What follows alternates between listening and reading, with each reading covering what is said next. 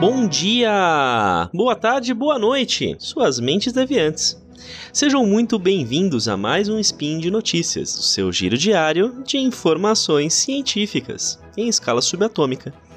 Meu nome é Túlio Tonheiro, advogado e groselheiro, e hoje, dia 15 Driadan do calendário Decatrian e dia 10 de abril do calendário gregoriano, é, que tal a gente fugir um pouco dos assuntos policialescos hoje? Primeiro, você sabia que nosso legislativo tem estado de olho em garantir uma medicina baseada em evidências? Pois é o que está acontecendo com o importante projeto de lei do estado de São Paulo, que pretende proibir a constelação familiar. Além disso, vamos falar sobre débitos. Você já considerou o que acontece com o seu nome e a sua situação jurídica quando você está devendo? Saber que você pode até ser impedido de dirigir ou viajar? E, por fim, o Atila e a Marina me inspirou a falar com vocês um pouquinho sobre falhas na prestação de serviços e práticas abusivas contra consumidores. Obrigado, Atila, pela inspiração. Bora lá? Speed Notícias.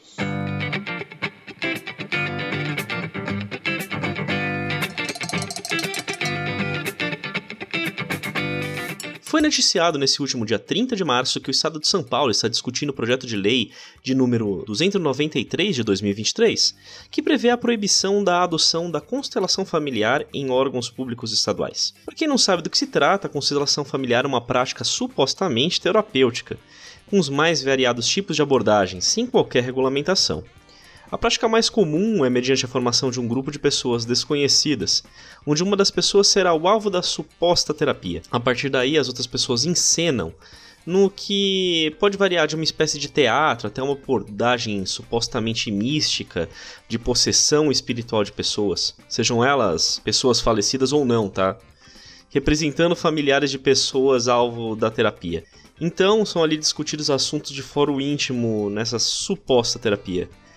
Mas isso pode, pode variar de formas bem caricatas, como uma pessoa incorporando várias, com bonecos de pano em vez de pessoas, manipulados por um ventríloco, por exemplo, com animais representando os familiares, como um grupo de cavalos e por aí vai. Para quem quiser saber mais sobre constelação familiar em si, recomendo assistir o episódio número 77 da Rádio Escafran... Escafandro, perdão, que tem de graça no Spotify e que trata a fundo do tema. Outra boa fonte é o artigo do César Bayama no Instituto Questão de Ciência que trata do assunto. É, links, como sempre, na descrição. Mas, em resumo, não preciso dizer que se trata de misticismo e pseudociência escancarada. E que pode não só deixar de ajudar as pessoas, como também prejudicar bastante a sua saúde em todos os aspectos, seja ela mental ou até às vezes física. Acontece que, mesmo sem evidências científicas de eficácia, a prática tem ganhado bastante adeptos e bastante popularidade, da mesma forma que serviços de coach motivacional, por exemplo.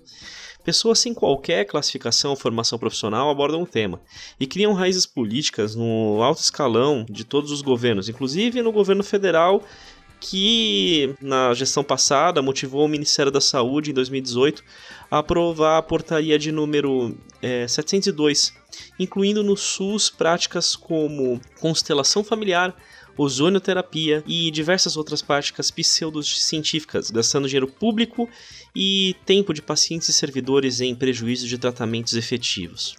É de se dizer que tudo isso foi feito apesar da lei de número 12.401 de 2011, que alterou a Lei 8080 de 1990 para que essa alteração ela exigia a incorporação, inclusão ou alteração do SUS, novos medicamentos ou tratamentos que ela deveria seguir evidências científicas sobre eficácia, acurácia, a efetividade e segurança, o que está previsto no artigo 19, que parágrafo 2 inciso 1 dessa Lei 8080.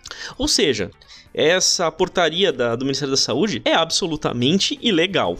E não é novidade que práticas baseadas em pura crendice e voto popular, e por certas vezes um certo populismo, curandeirismo e estelionato, fazem parte do assunto saúde no Brasil e no mundo.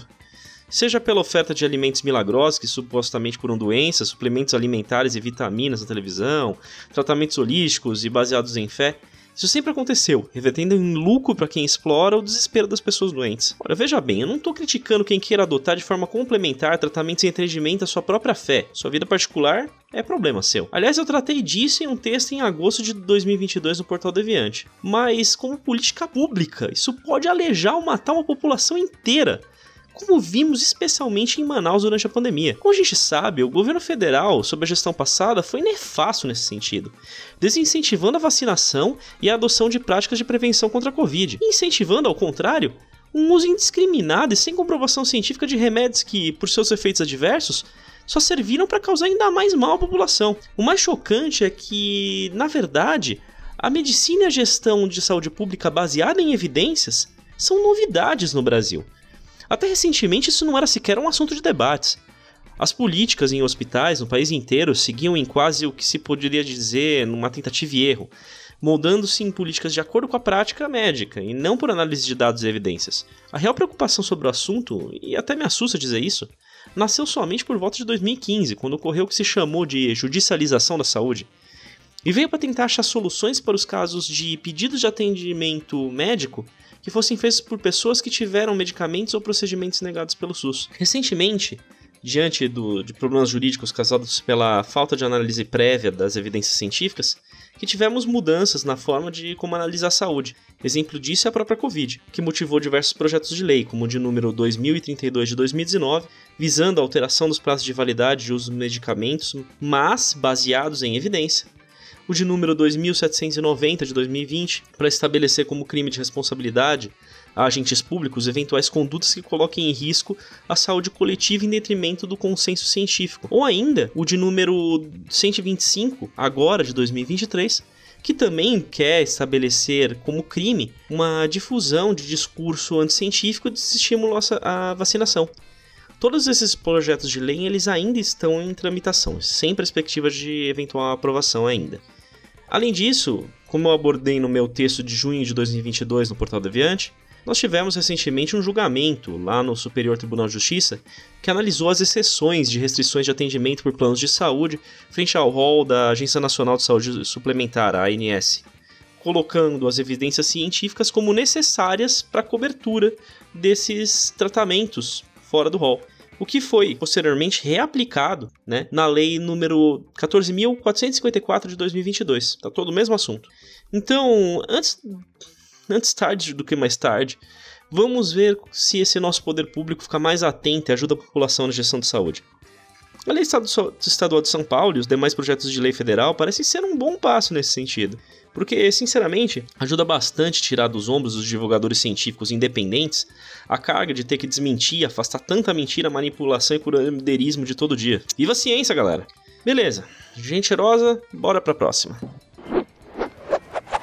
Você está devendo ou conhece alguém que esteja devendo dinheiro? Pode ser qualquer quantia, qualquer dívida, qualquer situação, desde a compra de um eletrodoméstico até o financiamento de uma casa. Saiba que atualmente as formas de, co de cobrança dessas dívidas avançaram bastante. São várias as novidades, mas especialmente tivemos recentemente um julgamento por parte do Supremo Tribunal Federal que validou a aplicação de um dispositivo do atual Código de Processo Civil que permite métodos atípicos de, de cobrança. Em resumo, o inciso 4 do artigo 139 da Lei 13.105 de 2015, que é o Código de Processo Civil, permite ao juiz determinar medidas que entendam cabíveis para garantir o cumprimento de uma ordem judicial. Isso meio que já existia na lei antiga, que era a Lei 5.869 de 1973. Mas a nova lei trouxe expressamente que essas medidas podem ser tomadas inclusive para obrigações de pagamento. Outros dispositivos da lei atual também mencionam possibilidades similares. O dispositivo da lei é bem genérico e ele é de, de propósito desse jeito, para viabilizar para o juiz adotar aquilo que ele entender cabível a cada caso. E normalmente ele é utilizado em outras situações, como mandar lacrar uma loja, construir uma parede na porta, em caso de atividade regular, por exemplo. O ponto é que, diante de devedores que não pagam, se recusam a pagar ou ocultam seu, seu patrimônio, muitos credores têm adotado técnicas novas, pedindo para que sejam impostas medidas restritivas de direitos aos devedores. As medidas restritivas de direitos elas já são adotadas como penas para crimes, crimes pequenos, como por exemplo, determinar a realização de um trabalho não, remunera não remunerar a, a comunidade, interdição de alguns direitos ou limitação de finais de semana, impondo que a pessoa seja detida durante esses períodos. Ah, e ela pode ficar solta nos demais. A novidade é que a aplicação dessas medidas como uma forma de compelir o devedor a pagar a sua dívida é algo interessante. São três as medidas que estão sendo adotadas e que seriam a, seriam a proibição da participação de concursos públicos, retenção e suspensão dos direitos de dirigir e viajar fora do país suspendendo assim a carteira nacional de habilitação e o passaporte do devedor. A medida já vinha sendo adotada por alguns juízes e foi alvo de questionamento pelo Partido dos Trabalhadores em uma ação direta de inconstitucionalidade, de número 5941, o qual foi julgado em 9 de fevereiro pelo Supremo Tribunal Federal, afastando qualquer inconstitucionalidade nesse tipo de conduta. De acordo com o voto do relator do caso, o ministro Luiz Fux, seria inconcebível limitar o Poder Judiciário de adotar soluções necessárias para resolver os problemas tratados nos processos. Sendo que o que é, o que é ou como deveriam ser adotadas essas, essas práticas seria uma questão de razoabilidade e proporcionalidade a ser analisado pelo juiz dentro de cada caso. O entendimento ele seguiu o mesmo é, que foi um parecer da Advocacia Geral da União nesse caso. Em sentido contrário, recentemente, um deputado é, federal chamado Rafael Prudente, do MDB, do Distrito Federal, apresentou o projeto de lei de número 668 de 2023, pedindo para votar um adendo ao Código de Processo Civil para proibir exatamente essas três medidas que eu citei mais cedo. É uma medida protecionista e, a meu ver, bem descabida, já que nega uma realidade de devedores que não pagam e de credores que precisam receber. Em outras palavras, é, o que eu quero deixar aqui para vocês é: cuidado para não cair no conto de que você pode ficar devendo na praça sem problemas e que algum tempo você vai estar livre de cobrança. Não somente isso não existe na prática, já que enquanto o credor estiver correndo atrás, sua dívida não vai prescrever como você também pode comentar, começar a ter a sua vida engessada. E aqui me permita destacar que a gente não está falando de pessoas afundadas em dívidas que estão realmente em uma situação econômica desfavorável. Quem está assim, exatamente com base na, na razoabilidade e proporcionalidade, consegue argumentar que não se aplicam essas restrições aos seus casos. E conseguir ganhar um argumento desses. O que você está fazendo é correr contra devedores que, de forma ilegítima, tentam deixar de pagar suas dívidas e frustram credores, que muitas vezes precisam desses recursos para poder resolver as suas próprias questões financeiras. Então, sinceramente, eu vejo com bons olhos a atual situação. Acreditem, no meu ramo de atuação como advogado, não são poucos os devedores que se escondem de pagar, muitas vezes tendo dinheiro escondido no bolso de algum parente, por exemplo. Bom, e vamos para a última. No dia 3 de abril, o Atila Yamarino publicou no YouTube um vídeo chamado por que as, as, empresas falham de propósito? Onde ele avaliou o benefício econômico e de gestão de empresas, onde a imposição de problemas na prestação de serviços é proposital. Como, por exemplo, quando uma empresa dá tanto trabalho para você cancelar um serviço que você desiste e paga mesmo assim. O vídeo é muito legal e eu recomendo que você assista se tiver um tempinho. O ponto é que esse tipo de situação é de fato muito comum. Analisando o ranking do site Reclame Aqui, a gente vê que, à época da redação desse spin, as empresas mais reclamadas nos últimos seis meses são todas empresas de grande quantidade de prestação de serviços e fornecimento de produtos, tais como iFood, Magazine Luiza, Claro, Vivo Tim, Amazon e etc. E além disso, também muitos bancos também na lista. O ponto é que, dado o tamanho e o ramo da atuação dessas empresas, embora até haja alguma concorrência, essa concorrência é pequena ou incapaz de atender às demandas do mercado consumidor. Assim, consumidores são obrigados a aceitar os problemas para conseguir consumir itens que são essenciais para sua vida regular.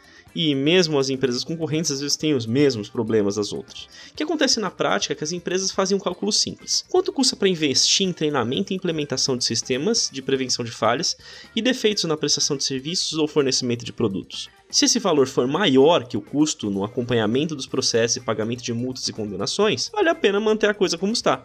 Um estudo de dezembro de 2021, feito por advogados em conjunto com a revista Valor Econômico, avaliou que o custo médio de faturamento para empresas na gestão de processos é de apenas 1,66%. Em outras palavras, bastante pequeno, embora considerável se visto como um todo, mas cabe dizer também que, conforme um estudo feito pelo Ministério Público de Minas Gerais, divulgado em abril de 21, mais de 87% dos consumidores se limitam a procurar soluções de seus problemas diretamente com as empresas, jamais sequer entrando em contato com órgãos de defesa do consumidor como Procons. Mesmo considerando que, para a parcela de, de quem procurou, esses serviços, 63,5% tiveram seus problemas resolvidos de forma total ou parcialmente ainda nessa fase de Procon. Então não basta xingar muito no Twitter. Para que as empresas possam sofrer as consequências efetivas dos seus problemas de atendimento, é necessário o registro de reclamações. Hoje, com tantas ferramentas digitais, é bastante simples especialmente nas capitais, para você fazer um registro eletrônico das reclamações, seja em Procon ou em órgãos privados, como Reclame Aqui. E é importante dizer, sem os registros das reclamações, os órgãos públicos não têm dados para aplicação de multas suficientes a tornar desfavorável para as empresas manter a má qualidade dos serviços. O mesmo vale para os processos judiciais. Embora dê um certo trabalhinho ainda hoje, é, é mais fácil de você acessar o juizado especial civil, que pode ser feito sem custo e até mesmo sem advogado.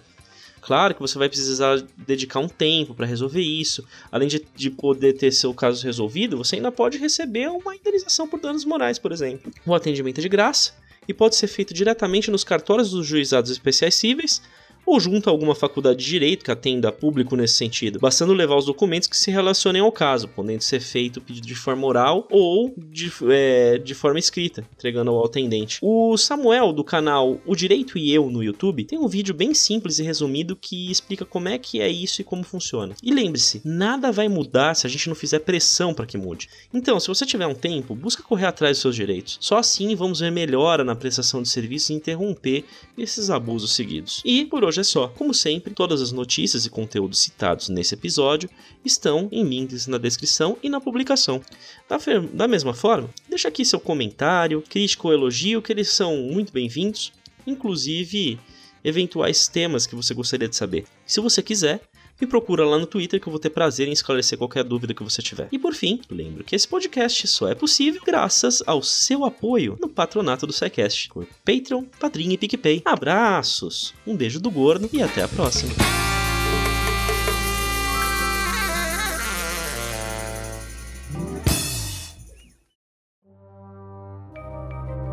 Este programa foi produzido por Mentes Deviantes. deviante.com.br